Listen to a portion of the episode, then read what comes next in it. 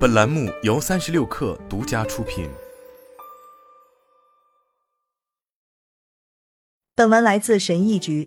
农历新年刚过，如果你正准备制定二零二三年的年度目标，请暂时先停下来。据有关专家，大多数人都会经历习得习惯并打破习惯，尤其是在一月份非常有动力，而到了二三月就会发现自己心烦意乱或不知所措的情况。在讨论习得和打破习惯的具体方式之前，我们首先需要了解几件事情。最重要的一点是，习惯实际上与目标是完全不同的概念。南加利福尼亚大学心理学和商业名誉教授《习惯力：打破意志力的迷思，不知不觉改变人生的超凡力量》一书作者温迪伍德认为，目标体现的是我们做了怎样的决定。例如，我们要坚持锻炼，或者健康饮食，或者省钱。但习惯则是你坚持某种行为的具体方式。伍德说，这是因为一旦某件事情成为一种习惯，就很难打破。这既可能对你有利，也可能对你不利。无论你是否有意识的决定做某事，你都会养成习惯。这是大脑为更重要的事情腾出精神空间的方式。所以你最好能够认真思考一下，否则你可能会养成一些自己不喜欢的习惯，或者甚至是会阻碍你实现目标的习惯。《居个性与社会心理学杂志》二零一六年发表的一篇研究报告，我们一天中有相当多的行为都是习惯性的。该篇报告第一作者伍德写道，有百分之四十五的情况下，人们都会在熟悉的环境中重复自己的行为，而不会去思考自己在做什么。当我们感到有压力或疲倦时，我们就容易重复自己已经养成的习惯，这让我们根据目标来养成新的习惯就变得更加困难，更不用说打破不良的习惯了。在一生中，制定新年计划可能只是其中一项事情。事实上，我们会试图去完成许多事情，并争取实现这些目标。伍德说：“我们会专注于完成这些事情，但随着时间的推移，我们可能会有越来越多新的目标，同时还会出现更多新的事情，以至于到最后也难以保持初心，真正专注于达成既定的目标。习惯养成需要大量的时间和精力。”因此，重要的是要确保你选择的是自己真正想做并且是喜欢做的事情。虽然我们无法确切的知道要花多长时间才能养成一种习惯，但随着时间的推移，这肯定是会越来越容易。这是一个日积月累、反复进行的过程，所以一定要有耐心。值得庆幸的是，我们也有办法来让习惯养成变得更加简单。这样，当你在感到压力或疲惫时，你就能更好的坚持自己的习惯。一列出目标清单，确定优先次序，再挑选一个目标。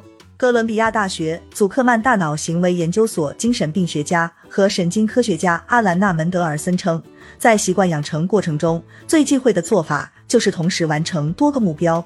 相反，门德尔森建议你应该罗列一个希望实现的目标清单，并按照重要性对他们排序。当人们表示我要养成更好的习惯时，通常不外乎就是三个方面。他说。我要睡得更早，吃得更健康，还要坚持锻炼。虽然你的目标清单也可能会出现这三项内容，但更重要的是，你必须诚实的写下自己的目标，认真思考自己为什么要实现这些目标。掌控习惯一书作者詹姆斯·克利尔称，有些事情人们觉得自己必须做，或者觉得自己可以考虑去做，于是他们就会根据自己的想法去选择要做的事情。一旦列出目标清单后，你就可以从中挑选一项并开始行动，但你的进展可能并不如预期所料。门德尔森说：“因为很多时候人们自不量力、贪多嚼不烂，到后来他们会受到打击，感到气馁，最后也不得不选择放弃。”对此，克利尔认为，这是因为行为改变往往比表面上看起来的要复杂的多。以吃得更加健康这个目标为例，如果你尝试把这个目标拆分开来。你会发现其中有许多与吃的更健康相关的小习惯。具体而言，就可能包括计划菜单、买菜备餐以及洗碗等等。如果你同时挑选三四个习惯，而每个习惯又会涉及若干小习惯，那你就会发现这一切到底有多复杂。克利尔说。此外，他还提到，这也让你更难以适应日常变化。相反。当你尝试去养成一个习惯时，那你就可以在一天之中利用好自己的时间，专门去养成这个习惯，并在面对各种变化时做出必要的权衡调整。二、策略是关键。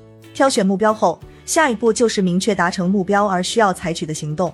听起来简单，但很多人却总是容易忽略其中最重要的环节——思考。假设你的目标是坚持健身，你之前也多次设定过这个目标，但由于种种原因，你在行动方面并没有持之以恒的坚持下去。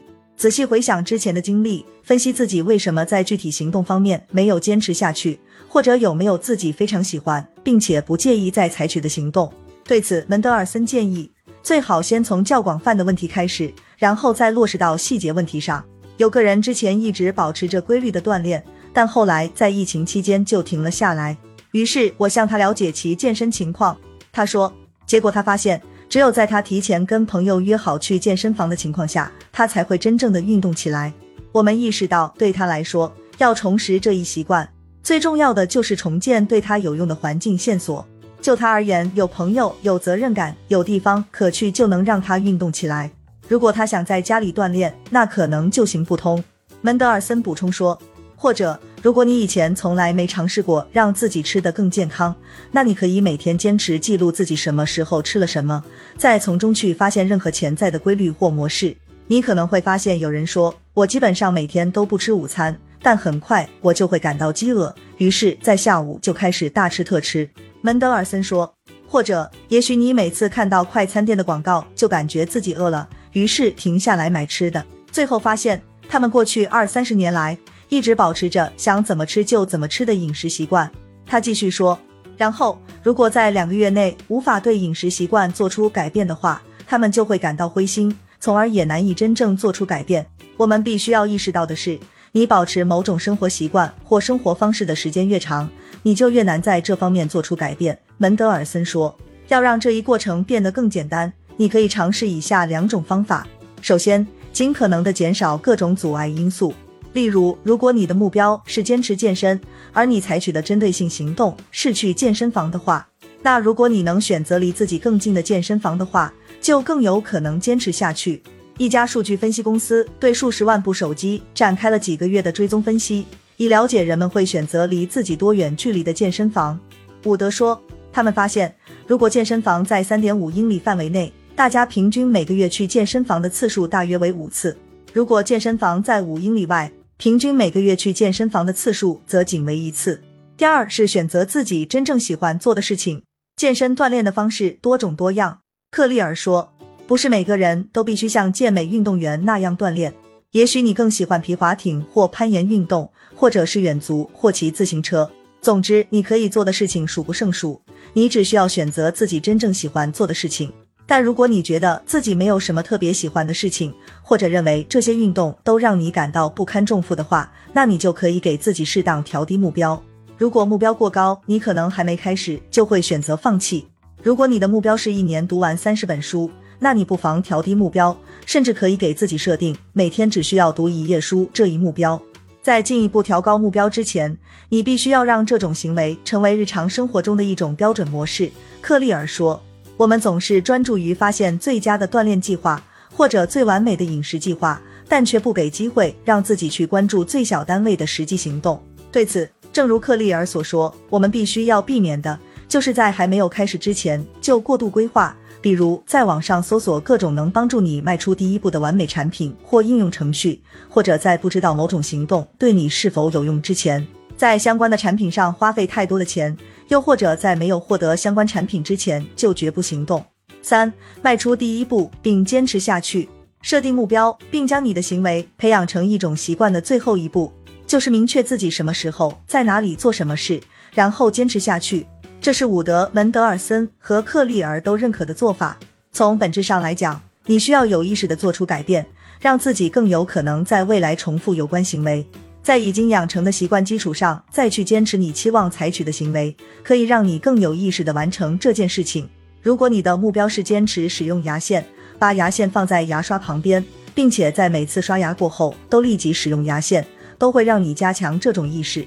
到最后，你甚至不使用牙线就会感觉不舒服，或者。如果你希望更多的使用之前买的跑步机，但你总是喜欢在下午看电视，那你就可以尝试在看电视的同时在跑步机上锻炼。能帮助你养成习惯的背景因素越多，你就越能养成这种习惯。门德尔森说：“这就像蜘蛛网一样，节点越多，网就越大。如果你希望养成某种习惯，不妨把它与某个特定地点、特点时间或者特定人物联系在一起，这一点非常有帮助。另一方面，如果你决定采取某种具体行为，但没过多久，你发现自己偶尔有一两天没有坚持做这件事情，对此，克利尔有一句好话：永远不要错过两次。他说，如果你能迅速弥补之前的空缺，那这种失误其实也不会有太大的影响。如果你发现自己选择的某种行为不适合自己，这也没关系，你可以尝试其他能帮助你实现目标的行为，而不是直接放弃。如果你希望用某种方式来长期追踪自己的行为，也可以借助许多有用的方法，比如使用纸质日历来追踪，或者使用 Habitag 或 Productive 等习惯养成 APP。不过，门德尔森也提醒说，不要强迫自己去追踪有关行为。伍德也强调称。习惯养成 A P P 不可能适用于每个人，在某些人眼中，这反而又是一项每天必须完成的额外任务。另外，《心灵管理而非时间管理》一书作者戴维·卡达维还补充道，在坚持追踪自身行为的情况下，如果碰巧有一两天没能坚持下去，也可能会让人丧失信心。不要把它和连贯性联系在一起。卡达维说，如果能坚持下去，就好好庆祝；但如果偶尔没能坚持下去，也不要放弃。你只需要继续坚持就好。另外，在坚持某种行为过后，奖励自己也是一个被低估的激励因素。针对行为改变而建立一种奖励自我的惯例，也能起到很大的帮助作用。门德尔森说，例如，你可以在坚持去健身房锻炼之后，奖励自己一杯冰沙。一旦某种行为变成习惯，那偶尔一两天没坚持下去，也并不会有太大问题。习惯也是非常宽容的。伍德说。习惯记忆的形成非常缓慢，它会随着你每次的行为逐渐形成，同时它的衰退过程也相当缓慢。最后，如果你在等待像新年这样的时机来开始养成新习惯的话，建议你认真考虑并尽早开始。毕竟，一旦开始行动并真正投入的话，就没有合理的理由再去等待了。每一天都可以是新年，克利尔说。如果你希望通过某种激励来获得额外动力的话。人们更有可能在一周的第一天、一个月的第一天或者一年的第一天真正改变自己的行为。他补充说，